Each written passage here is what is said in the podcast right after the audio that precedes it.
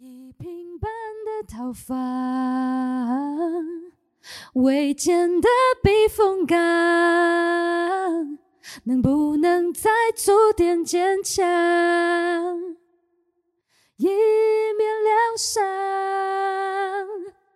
一面再去闯。大家好，欢迎来到中年危机二点零，我是廖凯特。我是 Amber，好，大家还记得我们上一集有新的搭档 Amber 吗？我们上一集聊的那个抓猴的话题当中有介绍 Amber，他是一个胆大心细的认真王。好，今天我要来再次揭露 Amber 的另外一面。大家有听过一个伊索寓言，就是蟋蟀与蚂蚁？没有，忘记了。好，就是蟋蟀在夏天看到蚂蚁一直很勤劳在搬东西的时候，蟋蟀就问他说：“你干嘛那么不严？”然后蚂蚁就说：“哦，不这样子的话，我们就没办法好好过冬天喽。”然后蟋蟀就继续在那里唱歌。然后等到冬天的时候，蟋蟀就冻死了。有吗？有没有听过？干嘛？不要沉默，沉默个屁呀！喽！我我我。然后 Amber 就是蟋蟀，我们今天欢迎蟋蟀 Amber。耶！但为什么是蟋蟀？我刚刚想说我是蚂蚁，哎，屁嘞！我超勤劳的，你很勤劳吗？我超勤劳的，然后我还以为你是享乐那一派的耶。哦，因为今天我们要来聊的这个话题，好，主要是因为切入今天我们要来聊这个话题。我们接下来聊这个话题，就是说，真的转的够硬的，转了一个干嘛？发发夹弯有没有看过？一个。不好意思，他生疏。哈哈哈对，哎，你们不知道，我跟你讲，这东西久没有练，真的会打回原形。好，但没有关系。我们今天要来谈谈租屋派跟买房派的对决。我今天就是呃正方辩士，好，我是买房派的这一个代表。我就是租屋派代表，对方辩友 Amber 就是租屋派的代表，这样子。那确实也符合现在的现状啦，就是说我现在是住住在自己买的房子里面，然后 Amber 是租房子嘛。那我们今天要分别来呃聊一聊，其实我觉得人到也许不用到真的很中年，三十三十五岁就会开始面临是否要买房的呃千古难题。对对对对对。租房租多久？Amber 租房的资历跟我们讲一下。我其实来台北。因为我其实不是台北人啊，我搬来台北念书之后，到现在为止，我大概租房子已经租了约莫有二十年之久，而且我不是都住在同一个地方哦，就是从毕业后开始念书，呃，毕业后开始工作，然后一路一直到工作、结婚到现在，我大概搬家搬了约莫应该有十二到十三次之多，也太多吧？真的，我现在是搬家达人啊！你叫我搬家，我可以。你本身有在经营搬家公司，副业就是这样，我可以斜杠做这件事情。OK。那呃，我们今天会分别就呃为什么要买房，以及为什么要租屋，各自的优缺点来跟大家聊一聊。然后我们会呃各自代表一个立场。首先，我要先来说说我自己的一个小故事。就当时呢，我因为跟前夫离婚了之后，呃。当时协议的一部分是他可以继续住在我们原本买的那个房子里面，所以你是要搬出来的那一个？对对对，我是搬出来的那个。那因为一开始根本就手边也没有钱嘛，所以我是一开始是跟另外一个也是离婚的女性室友一起租在万隆的一个两房公寓里面。嗯，然后租着租着，然后呃，每一次我带孩子来。呃，台北过周末的时候，我通常因为我这个人就是很怕一打二嘛，然后当时小孩子也还确实比较小，所以我确实当时很长一带小朋友到台北来就往我姐家跑，所以当时我并不特别觉得有什么不方便，这样就是反正你姐我姐觉得超不方便，所以她我想下次来可以邀请那个邀请她来做一个如何避免自己妹妹离婚之后一直往家里跑的这个主题。对，好，重点是。我印象非常深刻。我什么时候笃定我自己一定要买一个房子呢？就是有一次我带孩子来，那那时候我还没有买房子，但也没有租房子了。我那时候已经搬来跟现在男朋友一起住了。嗯，可是因为当时我姐她可能告诉我说她当天白天有什么事情，所以我没办法去马上去她家。然后我前夫又告诉我说他六点要接孩子去吃饭，吃晚餐。嗯，所以我可能早上八九点把孩子接来以后，我就让他们在外面玩，可能就是比如说公园走一走啊，然后吃个午餐啊，再去一下，全部都就在外面，外面户外行程，户外行程。all day long，你一打二这样。然后呢，就我自己觉得安排在好好逛逛街啊，然后什么你知道吃个冰啊，什么喝个奶茶、啊、去公园玩之类，对，这样已经耗掉我整天我可以使出来的步数都已经使完了之后，我前夫打电话给我说，他因为某些事情耽搁，他要八点才能来。我把两个小孩带到诚品书店，然后让他们让他们在在那边看。书。那你在做什么看到我就在旁边焦急的等待啊，走来走去。到八点的时候，我前夫又说他大概二十分钟之后才会到家，然后我我非常清楚记得，我女儿那时候可能也不过就小一、小二，对，他就告他抬起头来告诉我说：“妈妈，我们可以回家吗他也知道，其实这后面的行程是因为他很痛苦，对他很想开心休的息，他很嗯累了。小孩子一整天在外面，尤其是还没有还不是真的那么大，你说国中生就算了，他的体力可能真的不够，真的就是需要休息。然后我觉得小朋友，我我其实觉得我小孩已经很乖了，就是他们也不会欢啊，不会闹，不是那种年纪的，就是需要睡午觉的年纪，但是还是我心里还是很心疼他们，所以当下我就觉得说不行，如果我每次来接小孩来都要麻烦别人，或者是你是未雨绸缪派啦，你不想这种事情再发生我不想再发生太可怕了。对，就好像车子也是一样。我当时一直也有非常多人告诉我说，你为什么要买车呢？你可以在想要用车的时候去租车，因为你平常周间是不使用车子的。我就说，我告诉你，只要一次再一次让我看到我从台北把小孩子带回桃园，然后他们在那个拥挤到爆炸的板南线上嗯，抓着那个杆子，然后一面打瞌睡，你就受不了啊！哦。你就受不了，你就觉得不行，我还是买好了，因为你就不希望自己还是受苦再发生这样子的事情，对对对，所以我个人觉得，至少买屋这个优点呢，在心理层面上是，我觉得它甚至可以算是最大的一个优点。我觉得在很多人心中可能也是这样。天哪，廖凯特，你真的是一个非常感性的，是不是我超级，你超级，我跟你讲，我敏我敏感纤细，呃我跟你讲对是有一些人看不出来，但我实际本人是非常敏感纤细的。对，然后呢，我觉得应该有非常多人买房子的理由，有部分是跟我有点重叠啦，就是这个怎么讲，有情感上面的需求，有需情感要用上或者你需要用房子这件事情，拥有房子这件事情来满足那个没有错，就是安它不是。跟你有一个它是感性的对层面，对，然后你会觉得说，呃，有土司有财，你有了这个房子，比有一笔现金在身边更让你感到踏实。我觉哦得台湾其实还是蛮多人有这样的想法。其实，呃，可能这五年、十年之间利率越来越低嘛，嗯，还是蛮多人一直都蛮低的啊，这几年了。呃，我零六年跟前夫买第一个房子的时候，其实利率是高的，那时候嗯可能还有个六七八趴之类的。OK，所以呃，尽管贷款的金额不高，每个月却还是要付蛮多钱的，所以那时候其实会觉得有点压力。那压力真的很大，六七八八真的非常高哎、对，可是现在真的利率好低哦，很低啊所以嗯很多人会觉得说啊，你与其有租屋不如买屋，因为利率很低，它其实是蛮适合去买房子。或，但是又有另外一派的讲法，就是说你怎么会那么笨的跑去买房子？你那个头款好几百万。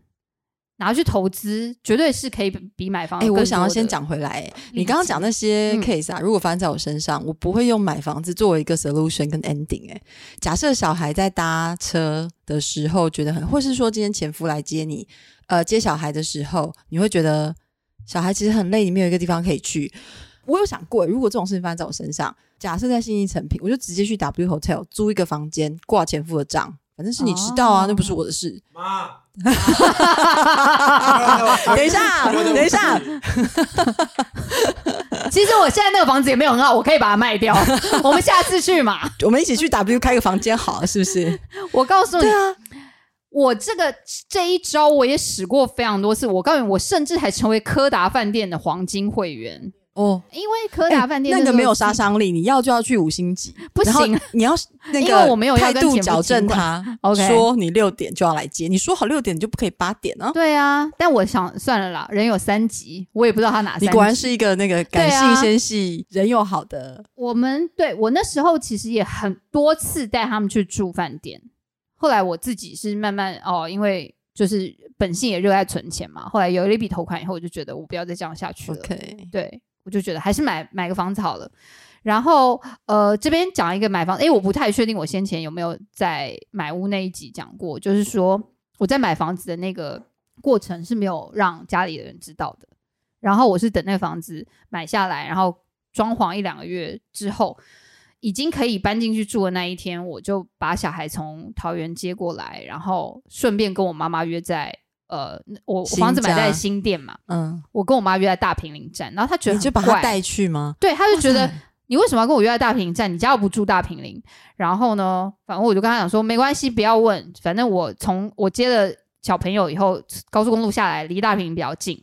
哎、我觉得大家现在看不到，但我我觉得我下巴都要掉地上。对真的好夸张哦！这好像很很适合拍实境节目，没有错，廖我跟你讲真的是整人秀对对对对对，就是整人秀。然后我就去了捷运站，计程车接了他以后，开到我新家。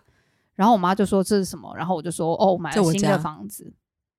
然后因为它的格局、方位什么都跟我以前跟我父母住的，后来因为廖爸经商失败被法拍的那个房子嗯非常的像。当天我们就办了简单的煮的仪式嘛，就弄了个几颗橘子啊，几颗菜桃啊，就这样弄一弄。烧开水啊、我就去上，对我就去上班了。等我下班回家以后，我一进门，我女儿就把我拉到旁边说：“你早上一出门，阿妈就哭了，我的天哪！因为她她觉得很感哎动。你看我妈也是跟我一也是一个样的，感性纤细没有错的女人，她是很纤细啦。以中年以老年人来讲，她算是非常纤细的。哎，科普一下，是？哦，礼组的话我查过了，他当时呢是需要有几个东西，第一个是橘子，橘嘛，嗯，是是不是还有凤梨？对，然后有凤梨，就是旺旺来。可是因为当时他有说，如果说你的家里呃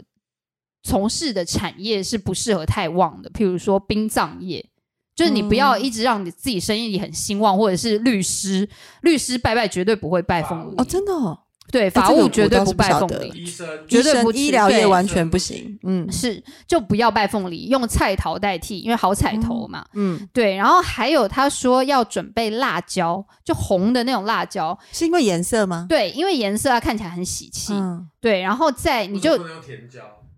因为甜椒我不敢吃，我觉得屁啦，你知道我并不是这个原因，是没有没有没有没有，是真的你 Google 没有甜椒这个选项。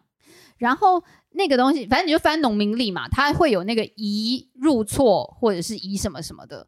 对，然后你就在吉时的时候，朝着你们家的吉的方位，它会有东南西北，吉的方位放在那边，然后手拜一拜就好了。当哦不需要点时香。确实，我跟你讲，你如果查 Google 的时候，他会告诉你说，你可以拜地基主、地基主、地基主就是像土地公那样子的、嗯，的呃神明，你可以拜他，然后跟他讲说，我从今天开始搬到这边来了，请多多照应。但是拜得基柱呢，一定要有鸡腿便当，因为得基柱就是喜欢吃鸡腿便当的人。的的神，对哎不起，我我觉得我觉得我好适合当地基主。你也很喜欢吃鸡腿便当，是不是？对对对，以后以后可以带我去。君越鸡腿啊，呃，但是拜得基柱呢，会有一个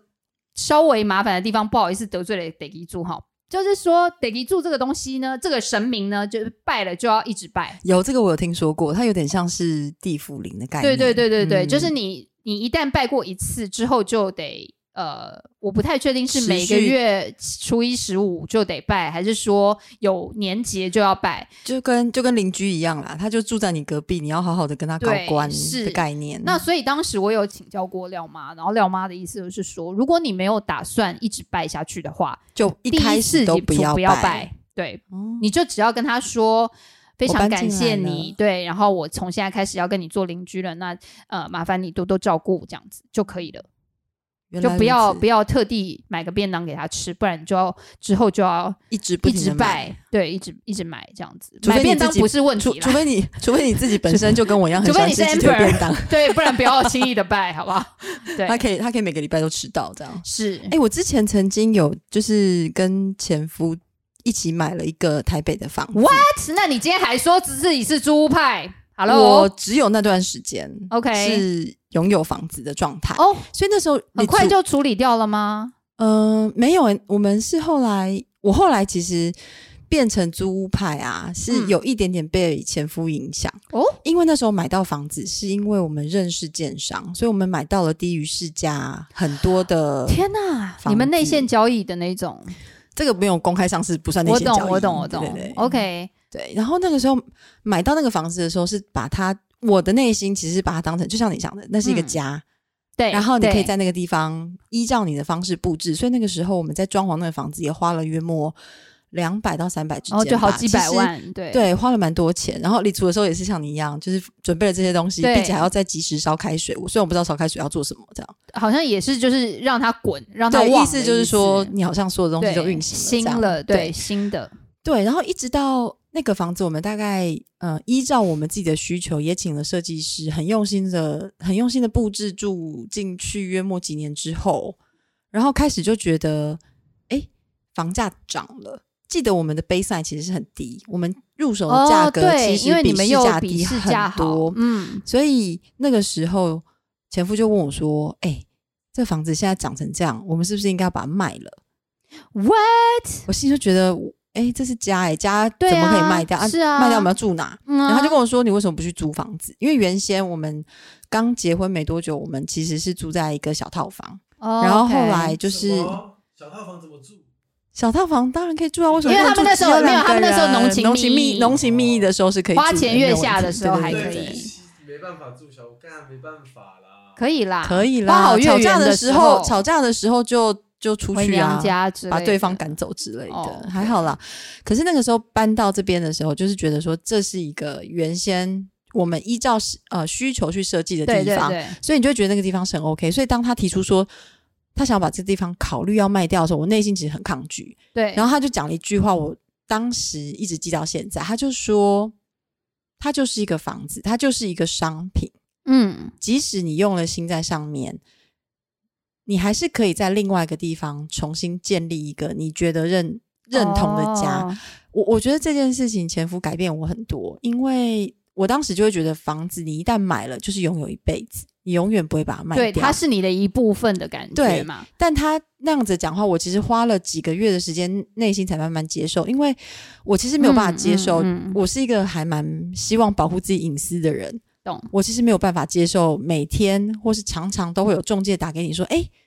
a m b e r 我等一下会有一组客户要去看你家哦，你几点在家？”嗯嗯嗯嗯嗯。然后我就必须要让人对窥，探我觉得的生活我觉得卖房子的中间那个过程非常辛苦对，有一点尴嗯尬，对确实有这个对，甚至还有一次很好笑，就是有一次中介带来，他就说：“哎、这个这个客户不错，他是个医生，然后他们快要结婚了，所以他们嗯。想要找一个适合两人小家庭的，因为那时候我们的房子是适合两人或是刚有呃新生婴儿的一个房子，这样。嗯。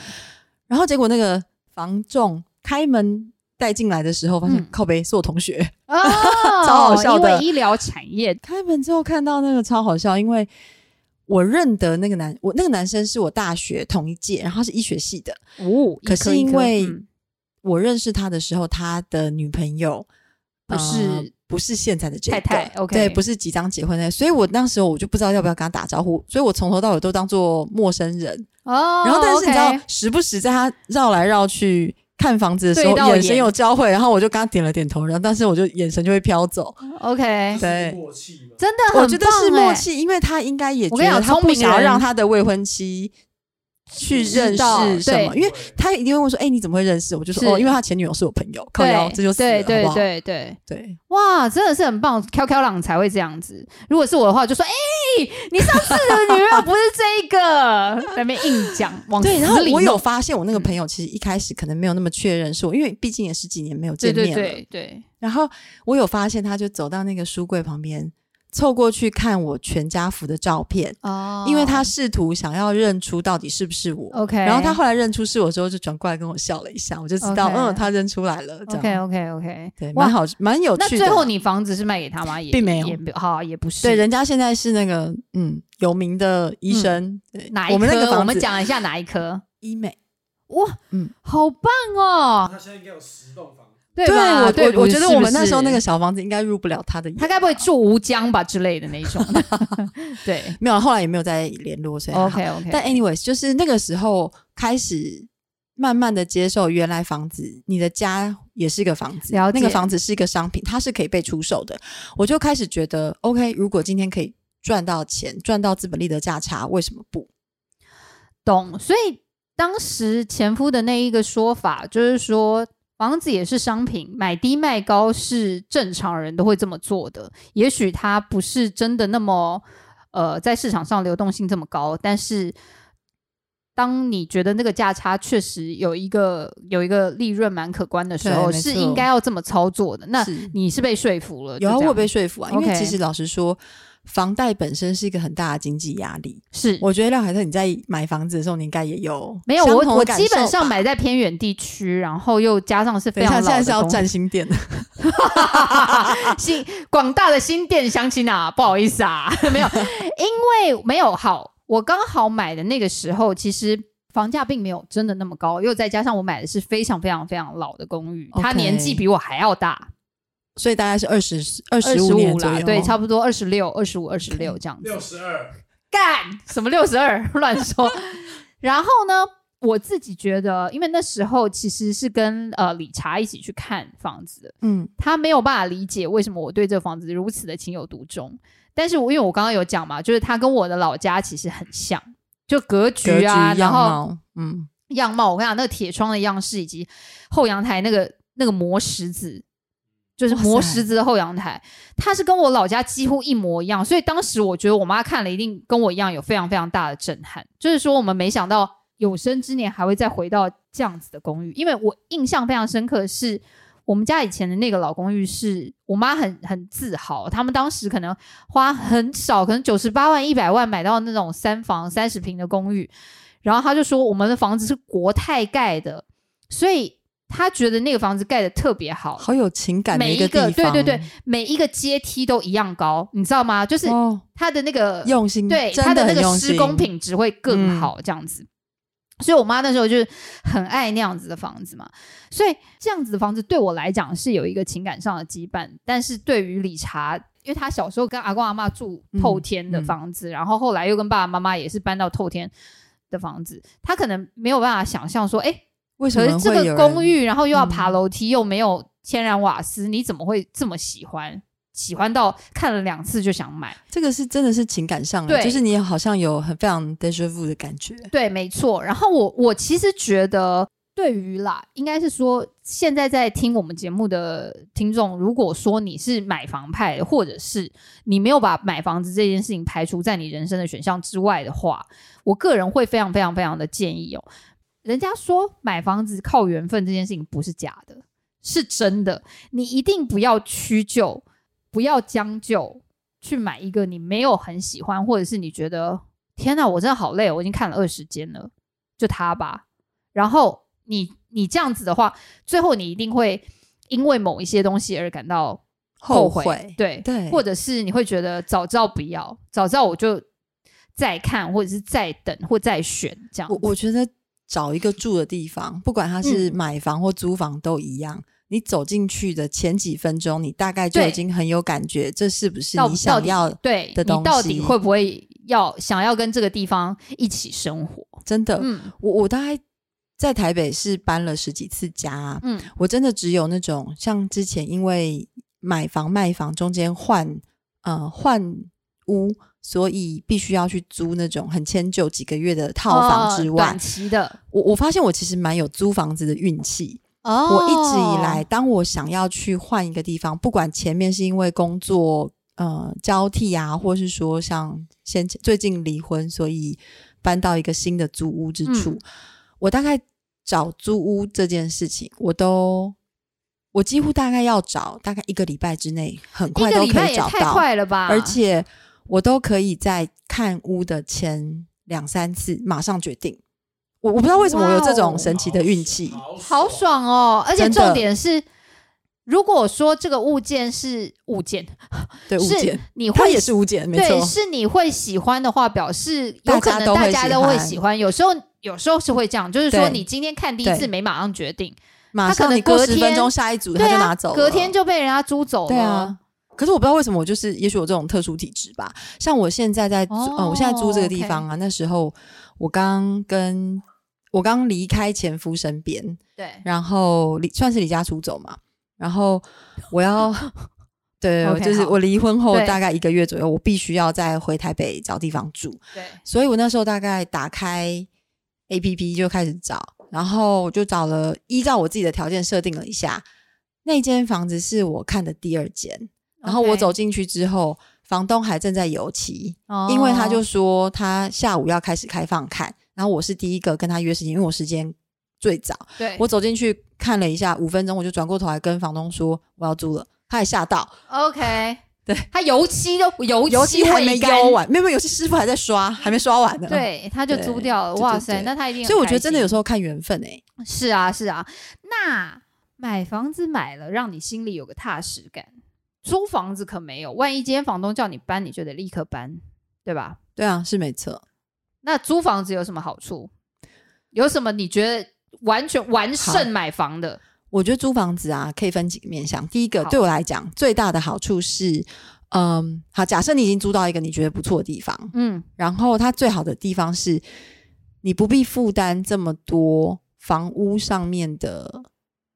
呃，费用。我指的费用是包含，如果今天你要买房子，你要备很大一笔头期款。好吧，头款这个我确实没办法我我觉得它，我觉得它就仿佛是你一开始你要爬山，你就要去爬玉山的感觉。嗯哼，你必须要装备齐全，且你还要知道你自己能不能跨过那个门槛。你跨过那个门槛之后，你才可以开始每个月去缴几万块的房贷等等，看你的贷款金额多少嘛。所以你等于是要把你很大一部分资金卡在里面。我觉得这对年轻人或是你想要买房子的人来讲，这是一个很大的压力。对，好，我我承认啦。好，应该这样讲好了。我们刚刚在还没有录节目之前呢，我们讲到说，哎，房子除了买房跟租屋，还有另外一个选项叫做 继承，就是爸妈送给你，或者是对，或者是赠与这样子。或是 Sugar Daddy 赠送。对，我就觉得，坦白说，坦白说，你想到什么？你为什么，笑这有么开心？说到我笑点，就是坦白说啦，头款很对于现在，如果说你父母没有特别要帮忙，或者是父母帮忙很有限，然后在因为我跟我跟 Amber 现在都住在台北嘛，那呃台北新北。所以，我们以我们不说我们不熟悉的区域，我们就以双北来讲好了。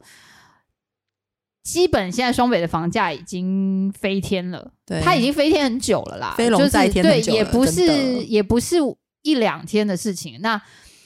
你如果以一般的薪水阶级来讲，我们以行政院那边统计出来的呃平均薪资中位数来算好了，那大概就是四万五左右，四万五到五万左右啦。我的印象是这样子哈。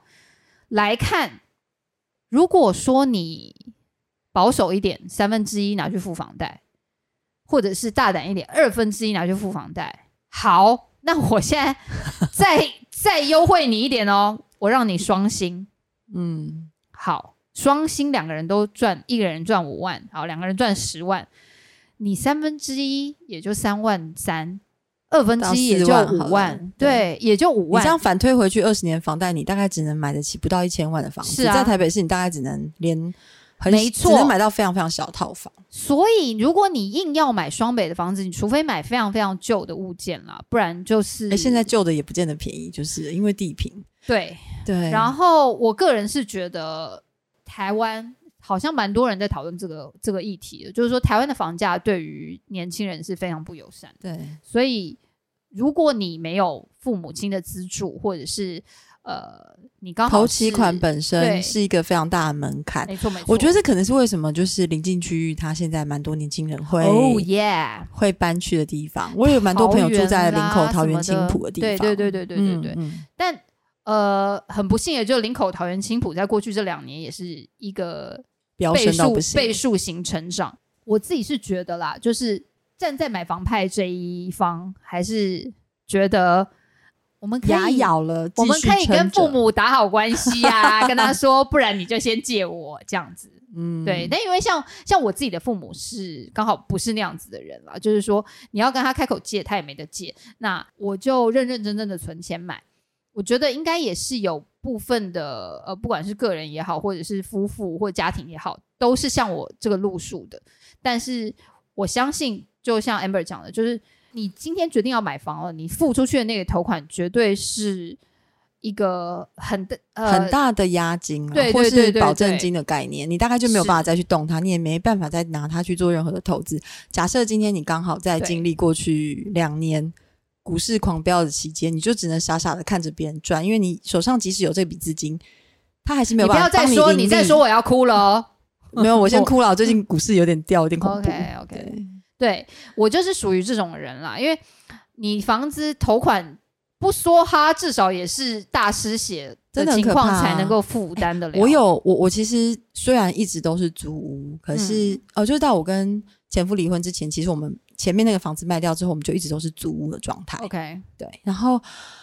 我们不是没有在想说要买房子，嗯，只是因为发现，就是你一旦买房子，你的现金流跟你的那个那一笔头期款，你几乎是完全卡住，你没有任何可以操作的空间。没错，这对于一个年轻人来讲，尤其是你想要去好好的主动的做投资配置的时候，嗯你等于是有很大的比例的金呃金流都卡在房子上面，是动弹不得的状态。是。刚刚以经济面来讲的话，买屋确实因为投款这件事情被呃租屋这边好像感觉没有那么有利。但我要讲一个实物面上的事情哦。实物面上，如果说你今天是租房子的话，我相信一定有很多人，他去租的这个房子呢，不是他心中真的想要的样子。譬如说，这个房东呢，他就喜欢乡村复古风，你就喜欢北欧风，你们两个就是搭不起来，你就只能忍耐他的那个乡村复古风，有个藤椅啊，还有一个、哎、我必须老实对说不，对？原木的那个茶几，我我觉得买屋主大概很少上租屋网站去看，你知道租网站上面有好多，我觉得它比那个社会版还要好看哎、对，因为你可以可以看到神奇的各种房屋格局跟配色，你会觉得台湾人的美学真的超可爱，好有改善的空间。我没有，我个人是把那个当成一个就是比较猎奇的东西来看。其实看完心情会很好，你会觉得说，你会觉得 我对我现在住的地方好满意庭真可哦。爱，对对对，没有错，对。对，真的会看到很多，你就觉得这是鬼屋吧？为什么还要租到这么贵呢？而且你看，别的不讲哦，装潢那些就算了哦，你大不了去 IKEA，你说你好，我买一个好一点的地毯，我买一个好一点的沙发，我还可以改变它的改内一些，装，对，改一些。我钉个钉子我都没办法钉，哦我要挂个画，你又怕房东骂你，你之后要补土补不起来，没对对错。还好我妹本身是做室内设计，所以她可以帮我做这件事。怎么这么坏？那你妹可以来帮我做点。我那天为了要挂一幅画，有我还在脸书上面征求那个。你知道我看到你的，对话，我还问我妹，她就说没关系，先看那个，这个是小事情。对如果别人无法解决，她再出手。对 我后来解决了，很好后来解决了。对对，anyways，但我觉得租屋它真的会有很多限制。对啊，你一开始你可能要挑一个就是筋骨稍微健全一点的房子，哦就是至少它不要有一个神奇配色的油漆。例如说，我我真的看过有一些、哦你知道猪肝红色的哇哦，塑胶面板的厨房，或哦，那个房子的油漆漆一个就是很神奇的绿色，嗯哼，那种真的你搬进去住，你不管怎么改，你不会都很不舒舒服的，对你不会舒服的。除了装潢你没办法乱改之外，房东今天告诉你说不能养宠物，你怎么办？你家里有两只猫，哎，我家里有两好，，你两只猫你可以偷养我有两只猫，你一只吗？一只一只。好，你一只猫你可以偷养，万一你今天养的是一只獒犬，你怎么偷养？我问你，你就是没有办法偷养，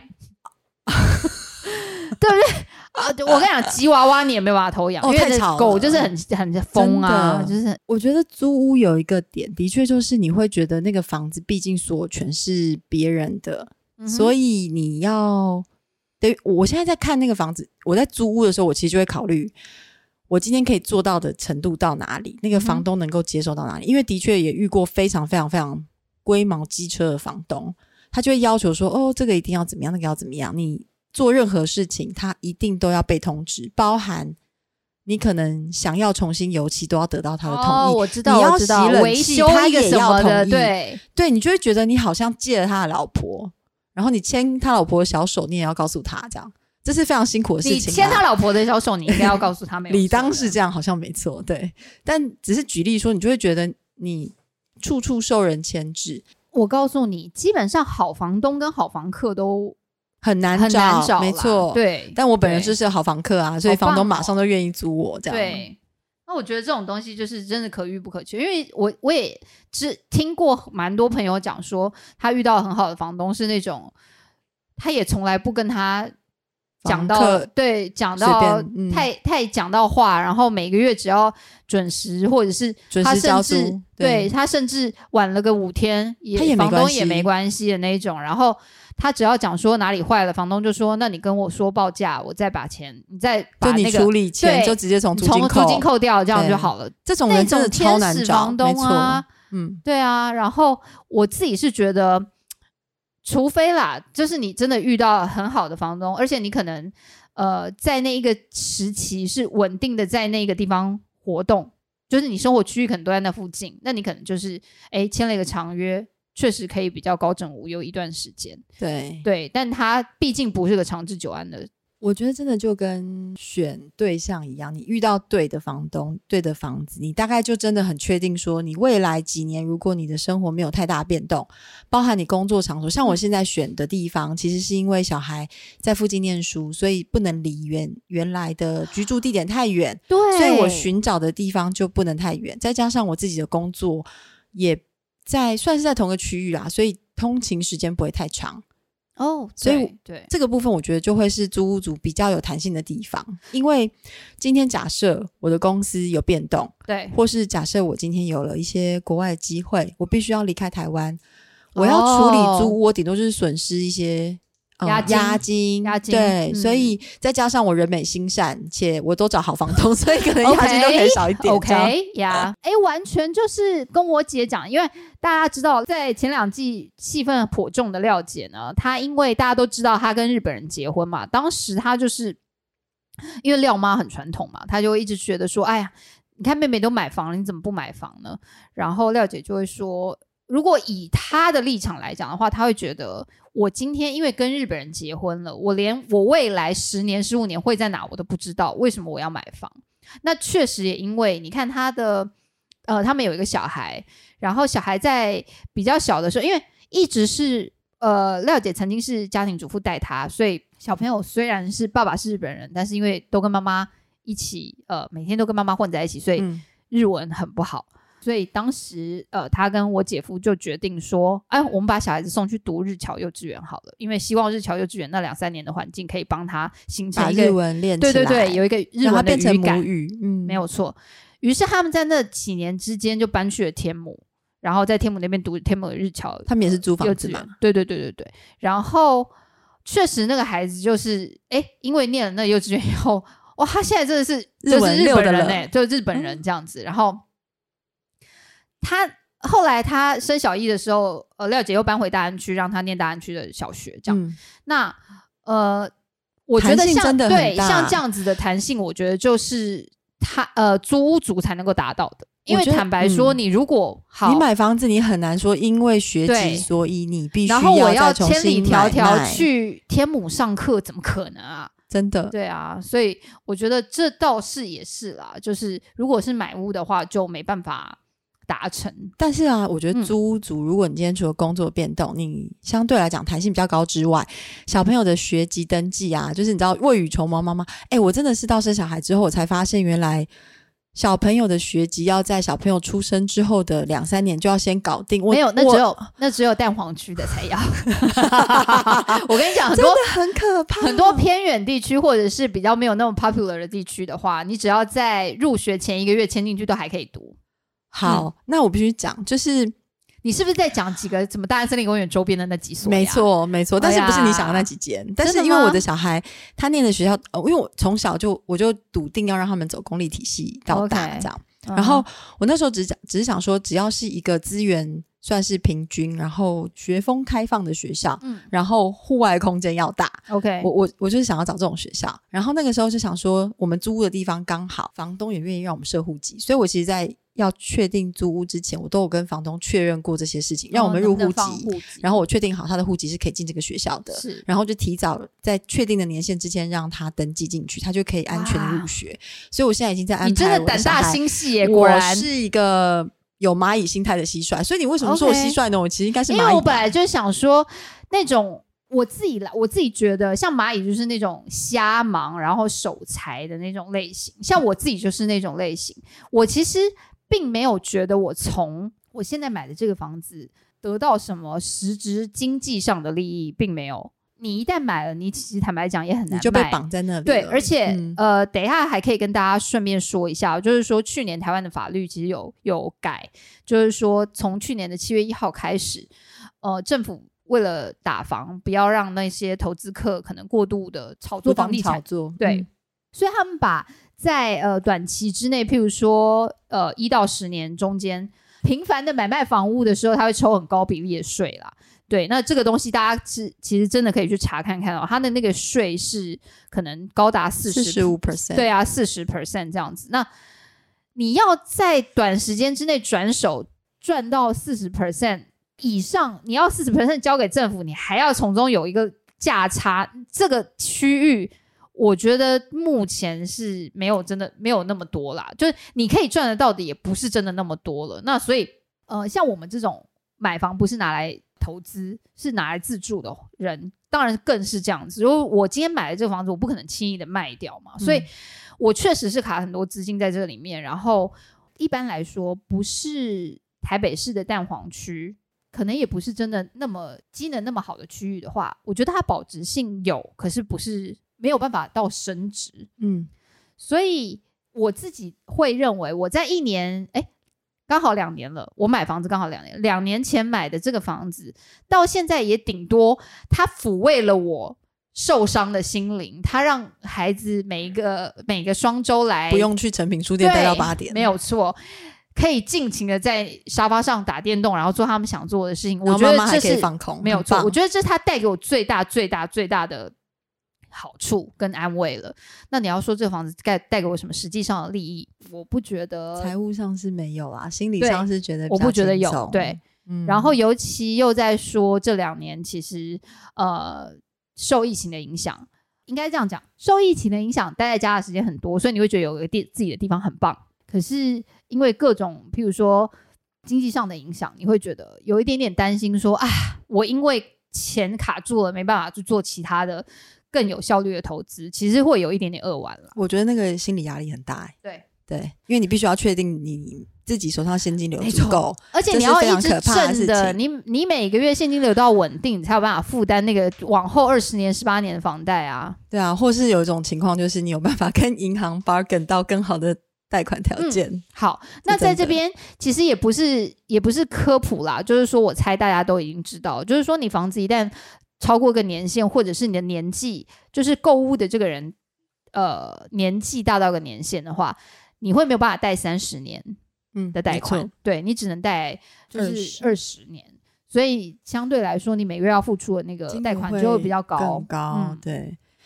我记得好像那时候曾经有说过，我我如果是银行哦，我现在没有去看资料。不过如果我是银行，我就会预期，如果你假设退休年龄是六十五岁，你要贷二十年的房贷，meaning 就是你四十五岁之前你要去申请，嗯，不然的话就是你要贷三十年房贷的话，可能就是要贷到你儿子那一代了。这样，对啊，然后我自己会觉得，无论怎么说，我自己因为啦，因为我觉得心理层面的满足是很重要的，所以我还是会觉得，再给我一次机会，我会不会买这房子呢？会，嗯，因为我再也不用去担心我要怎么样安置我的孩子，然后我再也不用担心 W Hotel 我跟你讲，我我那头款，我他妈可以住个不是两百次是不是 W Hotel 了，我是不是？要不要算一下？那我问你哦，你先前的租屋经验都是直接跟房东租，还是有找中介？绝大部分跟房东租，哦因为我很讨厌被人家赚中间转手价差钱，尤其是没钱的时候啦。然后，但是后来发生时代应现，该是这样对，或是刚开始出来工作的时候，哎、我还有一次哦，我有一年非常有趣的租屋经验，是我跟我的幼稚园同学租房子，哦，然后就幼稚园同学，你还是，而且你不是没有在台北吗？在台北啊，在台北我们我们其实都不是台北人，对都不是然后我的幼稚园同学也在台北工作，哦他是刚开始，呃，因为他是某国际航空机师，OK，然后那时候他刚刚好去澳洲受训，然后他在台北买了一个公寓，那个公寓的位置刚好在我当时工作的公司办公室马路对面，走过去大概三分钟吧。然后我也不知道，我我现在想不起来为什么那时候我会问他，嗯因为我们一直以来都有保持联络，我们就是从幼稚园到现在都还到底要怎么？样跟幼稚园同学保持联络？幼稚园、小学、国中都是同班同学或者是同校同哦学。我们就是真的就是那个很小的那种小小地方出来的孩子，小乡。镇的话会会会这样子嘛，对对对，然后嗯或是就是他爸爸跟我妈妈认识啊，就大家都是亲戚这样。然后那时候我就问他，他就我就知道他买了一个房子，而且那时候他其实他买了一个三房两厅的公寓，哦然后他要去澳洲受训，他的主卧房呢是他女朋友在住。哦，我觉得他那时候租我跟我的朋友有一个很大的目的，就是要我们去 帮他照顾他女朋友，哦，照顾你用这个词用的真是宽容啊，照顾 非常好，救狗对对积累救狗但是哎，超方便的、啊，我走路可以上班诶、重点是那女朋友中间还好吗？还好，乖嘛还。还那他们后来很乖很后来有乖很乖。但是到后来他们还是分手了，因为真的哦远距离，我觉得有点困难吧。我觉得那时候就很有趣，因为我我租最长的时间，一个是跟前夫这几年租，就是因为小朋友的关系，然后还有另外一个时间，真的就是在那段时间，我还没结婚之前住的那边，就是我朋友的房子，嗯哼。但我还是有付租金啊。哦 OK，监视监视女友并没有办法减免我的租金。对他只是放了几个他熟悉的好朋友在他的屋子里，我知道。对。Amber 要帮我们讲一下，就是如果说租屋的时候有什么特别需要注意的点吗？因为我们先前在买屋那一集有特别讲过买屋需要注意的地方。那租屋的时候呢？